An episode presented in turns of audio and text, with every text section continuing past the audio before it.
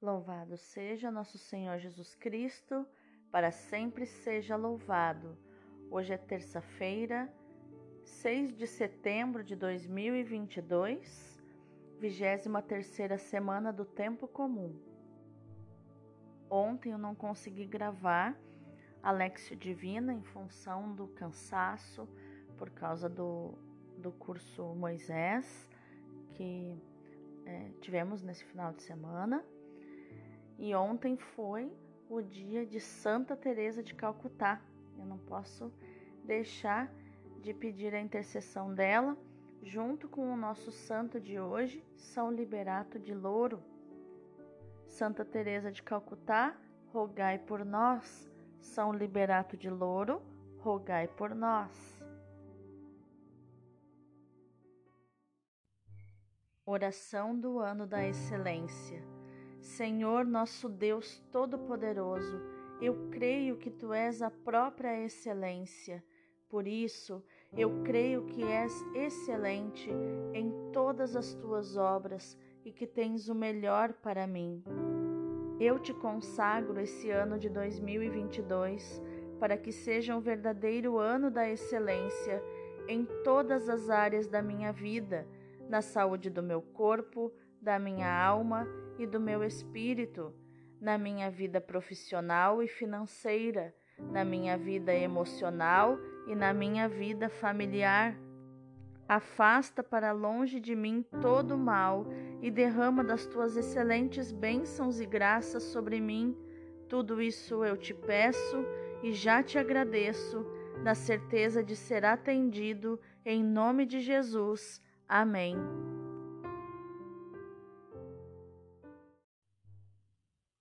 Inspira, Senhor, as nossas ações, para que em Ti comece e em Ti termine tudo aquilo que fizermos no dia de hoje. Em nome do Pai, do Filho e do Espírito Santo. Amém. Roga por nós, ó Santa Mãe de Deus, para que sejamos dignos das promessas de Cristo. Amém. Pai Santo, Pai querido, Pai amado, eu quero te agradecer porque o Senhor tem cuidado de nós. Nós temos sentido o teu trabalhar e o teu agir no nosso coração e somos gratos por isso. Santificado seja o teu nome glorioso, Pai, que é soberano sobre todas as realidades. Venha o teu reino, Pai, e se estabeleça no meio de nós e ao nosso redor. Quero colocar em prática o que o Senhor Jesus nos ensinou em Marcos 11, 22 e sair da oração de galinheiro de lamentação e petição, onde eu ficava ciscando nos problemas, no que falta, na escassez, na ingratidão. E quero colocar em prática, Pai, os dois requisitos que o Senhor Jesus ensinou para que minha oração seja ouvida. Primeiro requisito, crer sem duvidar, porque duvidou, perdeu. Então, Pai, eu quero crer e não duvido. Eu creio, eu creio que vai se realizar o que eu estou pedindo, aquilo que eu necessito. E o segundo requisito é viver como se eu já tivesse recebido o que eu estou pedindo e necessito, que é viver na gratidão, que é viver na fé, como se eu já estivesse caminhando sobre a realidade que eu estou pedindo. Gratidão, Pai, por tudo isso. Viver na tua presença, Pai. Viver na tua abundância de vida, porque para ti, Pai, vida e prosperidade são sinônimos, são a mesma coisa, porque tudo que criastes prospera naturalmente. Por isso eu te agradeço, Pai, por tudo que eu recebi de ti e tudo que eu ainda receberei, segundo a tua vontade Seja feita a tua vontade na minha vida sempre, assim na terra como no céu, porque a tua vontade é boa, perfeita e agradável. Pai, eu quero acordar a águia que existe dentro de mim e voar, voar, não só para fora do galinheiro, desse cativeiro espiritual, mas voar o voo profético da águia e atingir teus ventos espirituais, onde o corvo maligno não consegue mais me atacar. O pão nosso de cada dia dá-nos hoje, Pai. o delicioso pão da tua palavra que sustenta nossa alma e nosso espírito. Dá-nos também o pão material, fruto do nosso trabalho, para prover o sustento do nosso lar. Pai, perdoa as nossas ofensas e nos ensina a perdoar com o teu perdão. Nos ensina a distribuir do teu amor, porque o meu amor e o meu perdão são escassos, Pai, mas os teus são abundantes. Teu amor e teu perdão são abundantes. Pai, sopra sobre mim tuas correntes de vento do Espírito Santo, para que quando o corvo pousar em minhas costas e começar a me machucar, eu resista à tentação de descer com ele, ou à tentação de lutar contra ele, e assim eu não perca a altitude, mas que teu sopro de vida me impulsione a subir mais e mais para o alto porque lá o corvo perde força e não consegue respirar, e é obrigado a desistir e descer aos lugares baixos de onde ele veio, e assim o Senhor me livra do maligno. Muito obrigada, gratidão, Pai. Livra-nos do maligno, porque teu é o reino, o poder e a glória para sempre. Amém. A primeira leitura é 1 Coríntios 6, do 1 ao 11. Irmãos, quando um de vós tem uma questão com um outro, como se atreve a entrar na justiça perante os injustos em vez de recorrer aos santos? Será que ignorais que os santos julgarão o mundo? Ora, se o mundo está sujeito a vosso julgamento, seríeis acaso indignos de deliberar e julgar sobre questões tão insignificantes? Ignorais que julgaremos os anjos? Quanto mais coisas desta vida? No entanto, se tendes dessas questões a resolver, recorreis a juízes que a Igreja não pode recomendar. Digo isso para confusão vossa. Será então que aí entre vós não se encontra ninguém sensato e prudente que possa ser juiz entre irmãos? Ao invés disso, irmão contra irmão vai a juízo, e isso perante infiéis. Aliás, já é uma grande falta haver processos entre vós. Por que não suportais antes a injustiça? Por que não tolerais antes ser prejudicados? Pelo contrário, Vós é que cometeis injustiças e fraudes, e isso contra irmãos. Porventura, ignorais que pessoas injustas não terão parte no reino de Deus? Não vos iludais, nem imorais, nem idólatras, nem adúlteros, nem efeminados, nem pederastas, nem ladrões, nem avarentos, nem beberrões, nem insolentes, nem salteadores terão parte no reino de Deus. E vós, isto é, alguns de vós, éreis isso, mas fostes lavados, fostes santificados, fostes justificados pelo nome do Senhor Jesus Cristo e pelo Espírito de nosso Deus. Palavra do Senhor, graças a Deus. O salmo responsorial é o 149. O Senhor ama seu povo de verdade. Cantai ao Senhor Deus um canto novo e o seu louvor na assembleia dos fiéis. Alegre-se Israel em quem o fez, e Sião se rejubile no seu rei. Com danças glorifiquem o seu nome, toquem harpa e tambor em sua honra porque de fato o Senhor ama seu povo e coroa com vitória os seus humildes. Exultem os fiéis por sua glória, e cantando se levantem de seus leitos, com louvores do Senhor em sua boca, eis a glória para todos os seus santos. O Senhor ama seu povo de verdade. O Evangelho de hoje é Lucas 6, do 12 ao 19. Naqueles dias, Jesus foi à montanha para rezar e passou a noite toda em oração a Deus. Ao amanhecer, chamou seus discípulos e escolheu doze dentre eles, aos quais deu o nome de apóstolos. Simão, a quem impôs o nome de Pedro, e seu irmão André, Tiago e João, Filipe e Bartolomeu, Mateus e Tomé, Tiago, filho de Alfeu, e Simão, chamado Zelota, Judas, filho de Tiago, e Judas Iscariotes, aquele que se tornou traidor. Jesus desceu da montanha com eles e parou num lugar plano. Ali estavam muitos dos seus discípulos e grande multidão de gente de toda a Judéia e de Jerusalém, do litoral de Tiro e Sidônia. Vieram para ouvir Jesus e serem curados de suas doenças. E aqueles que estavam atormentados por espíritos maus também foram curados. A multidão toda procurava tocar em Jesus, porque uma força saía dele e curava a todos. Palavra da salvação, glória a vós, Senhor.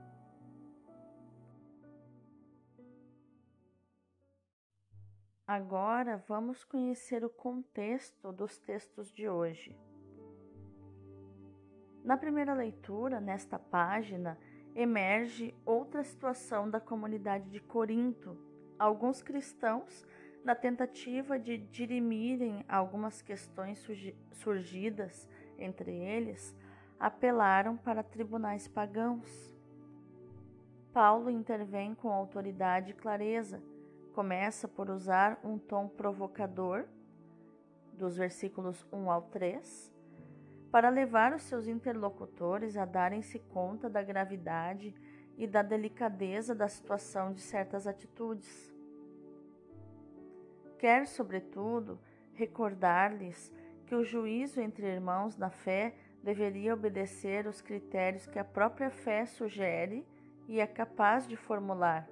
Caso contrário, seria preciso concluir que a fé daquela comunidade era incapaz de orientar a vida dos crentes e de iluminar as suas opções. Depois, o apóstolo recorre a um tom irônico. Com isso, quer que os cristãos de Corinto se sintam envergonhados por não encontrarem entre eles uma pessoa sábia para julgar as suas questões. É uma ironia cheia de, de tristeza e mesmo talvez de uma certa raiva, semelhantes às que Paulo manifesta em outras cartas. Finalmente, passa para um discurso teológico no versículo 11. O apóstolo retoma o núcleo da sua doutrina e, referindo-se ao batismo, lembra a novidade do dom, do dom recebido. Vós cuidastes de vos purificar, fostes santificados fostes justificados em nome do Senhor Jesus Cristo e pelo Espírito do nosso Deus? Da novidade do dom depende, obviamente, a novidade de vida. Já no Evangelho de hoje, como em outras vezes, Lucas refere que Jesus se retira para a montanha para rezar, passando lá toda a noite, como diz o versículo 12. Ainda que não haja uma referência explícita à relação entre a oração de Jesus e a escolha dos doze, é possível, à luz da fé, estabelecer essa relação.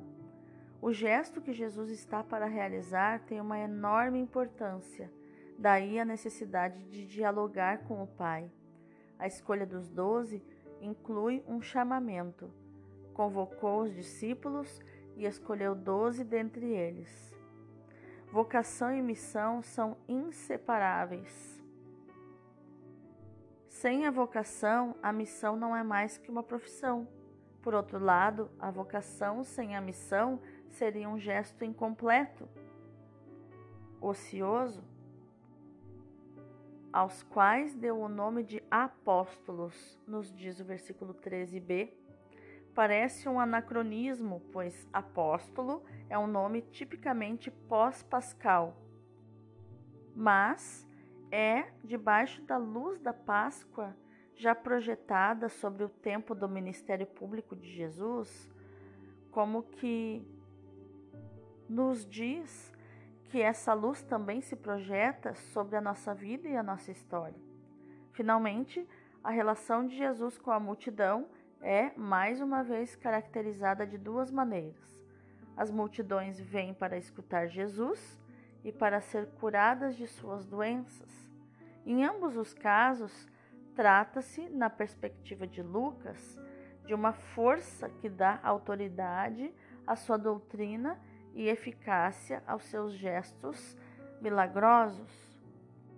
Vamos meditar mais profundamente essa palavra. A escolha dos apóstolos é um tema central no texto evangélico que a liturgia hoje nos propõe. Por isso, parece oportuno nos deter um pouco em meditar a apostolicidade da Igreja. Como se sabe, trata-se de uma das características da Igreja de Cristo, juntamente com a unidade, a santidade e a catolicidade. Em primeiro lugar, notemos que não se trata de notas simplesmente jurídicas. Pelo contrário, são notas espirituais dadas à Igreja pelo Espírito de Deus e do Senhor ressuscitado. A Igreja de Cristo não se torna apostólica a certo ponto do seu caminho, mas ela nasce apostólica. A razão fundamental de tudo isso é que o próprio Jesus é o apóstolo por excelência, o missionário do Pai. Antes de ser o fundador da igreja, Jesus é o seu salvador. A igreja nasce do lado aberto do crucificado, no poder do Espírito que ele dá na cruz. A missão que Jesus confiou aos doze durante o seu ministério público, conforme Mateus 10, 1, corresponde à missão bem mais importante que lhes confiou depois da ressurreição, conforme Mateus 28, do 16 ao 20. É preciso não confundir a apostolicidade da Igreja com a sua missionariedade ainda que haja entre eles uma ligação íntima e profunda. A primeira, no caso a apostolicidade, nasceu da Igreja e está ligada ao colégio dos doze apóstolos, enquanto a missionariedade é tarefa da Igreja e está ligada à pessoa de todos os seus membros. A primeira é um artigo da nossa fé Creio na Igreja, una, santa, católica e apostólica. A segunda é o objeto do nosso testemunho. Vamos orar?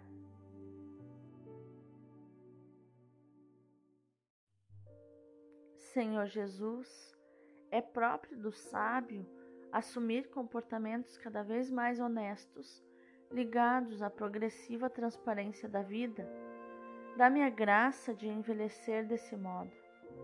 É próprio do sábio ser ponderado nos seus juízos, o que o torna imparcial para com todos e livre da corrupção. Dá-me a graça de me relacionar assim com os outros.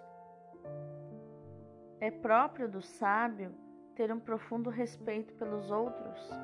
Dá-me a graça de assim me alegrar é próprio do sábio valorizar a vida com todas as suas luzes e sombras. Dá-me a graça de crescer desse modo. É próprio do sábio favorecer o crescimento da pessoa sem pressões, sem castigos, sem preconceitos. Dá-me a graça de agir assim. Senhor, dá-me a sabedoria, a ciência prática da vida e da fé que me torna livre emocionalmente, capaz de um discernimento correto e justo no juízo, para indicar a todos o caminho do bem. Amém. Vamos contemplar essa palavra. A devoção e o respeito ao Papa e a docilidade a todas as suas orientações deve ser o caráter próprio da devoção ao Sagrado Coração. Não há analogias tocantes entre o Papa e a Eucaristia? Não é nosso Senhor quem nos dirige e nos instrui através do seu vigário? ele vive nele por uma assistência especial. Ensina, fala pelo seu vigário. Disse aos apóstolos: Quem vos escuta, a mim escuta, e quem vos despreza, a mim despreza. Isto deve entender-se também do Papa, ao qual São Pedro transmitiu a plenitude da autoridade apostólica. A Eucaristia é Jesus que se imola, Jesus que permanece conosco, que se dá a nós, que nos escuta e nos consola. O Papa é Jesus que nos dirige e nos ensina. Na Eucaristia é a presença real de Jesus no Papa, é a sua autoridade e o seu ensinamento, com uma assistência especial. Admiro, ó meu bom Mestre, mais do que compreendo a imensidade do amor pelo qual vos entregastes a vós mesmo, aos cismáticos. Ó, como gostaria de vos consolar com amor sem limites. Padre Leão Deon. Que linda nessa contemplação do Padre Leão a respeito da autoridade do Papa, do nosso coração disponível a amar também o chefe da igreja, a respeitá-lo, né, as grandes dificuldades de respeitar as autoridades como um todo, né? O Papa, os presidentes, os governantes, né, os nossos sacerdotes, vêm muitas vezes dos traumas da infância a respeito do pai, o pai que abandonou, o pai que a mãe não autorizava a respeitar, que reclamava, que diminuía ele, chamava de preguiçoso, é, de outros adjetivos também, diminuindo né, a figura do pai. Essas pessoas elas vão ter muita dificuldade de aceitar a autoridade na sua vida. E é preciso curar isso, né? Curar o emocional da pessoa para que ela aprenda a estar é, abaixo de uma missão. Isso significa submissão, né? Ser submissa. Claro que a pessoa só vai seguir, só vai estar debaixo de uma missão, só vai aceitar se submeter se o líder tem uma missão, se ele sabe para onde vai. Então, que a nossa ação no dia de hoje seja meditar, proclamar e viver esta palavra de 1 Coríntios 6, 11, onde Paulo diz: Vós fostes santificados, fostes justificados em nome do Senhor Jesus Cristo e pelo Espírito do nosso Deus. Deus abençoe o teu dia.